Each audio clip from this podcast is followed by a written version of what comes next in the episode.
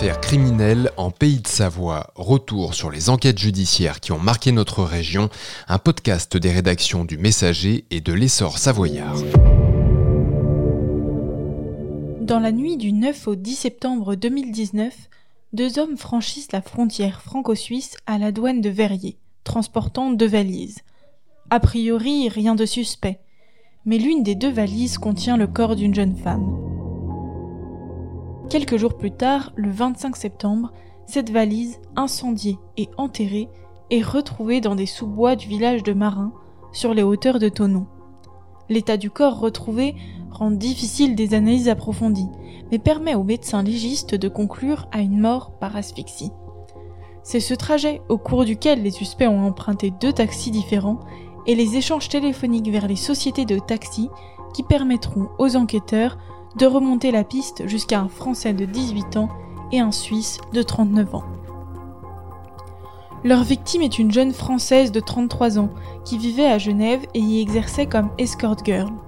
Assez vite, son compagnon s'est inquiété de sa disparition, sans qu'une enquête ne soit tout de suite ouverte.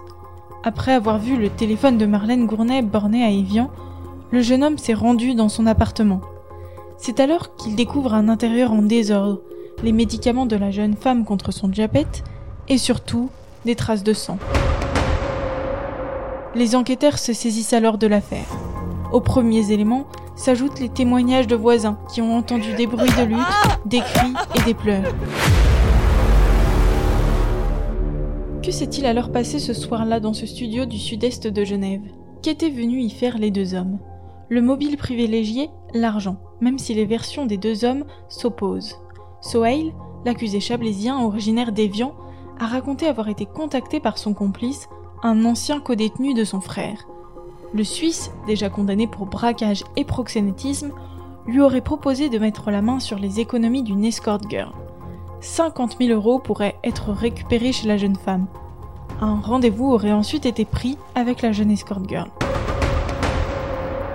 À son procès, le Chablaisien raconte qu'une fois sur place, il a pulvérisé du gaz lacrymogène dans l'appartement. Son complice aurait attrapé la jeune femme, l'aurait mise à plat ventre et aurait serré un coussin autour de sa tête avant de lui attacher les pieds et les mains. Après avoir passé du temps dans la salle de bain, le Chablaisien a raconté avoir trouvé la jeune femme inconsciente et réalisé alors un massage cardiaque. Il a reconnu avoir brûlé et enterré le corps de la trentenaire dans un coin du bois de Marin qu'il connaissait. Je mérite d'être en prison, a admis le jeune homme à son procès. Sa défense a mis en avant un caractère influençable. Mais l'accusé suisse raconte une réalité tout autre. Sa version ne colle pas à l'action pour un enquêteur entendu au procès. Selon le Suisse, il a pris rendez-vous avec la jeune femme car Sohail voulait contacter une prostituée. Pour l'aider, il l'aurait accompagnée chez Marlène Gournet, patientant dans la cage d'escalier. C'est après avoir entendu des bruits suspects qu'il serait entré dans l'appartement, aurait découvert le corps et aurait aidé le jeune homme à le transporter. Il a réfuté toute participation à l'incinération.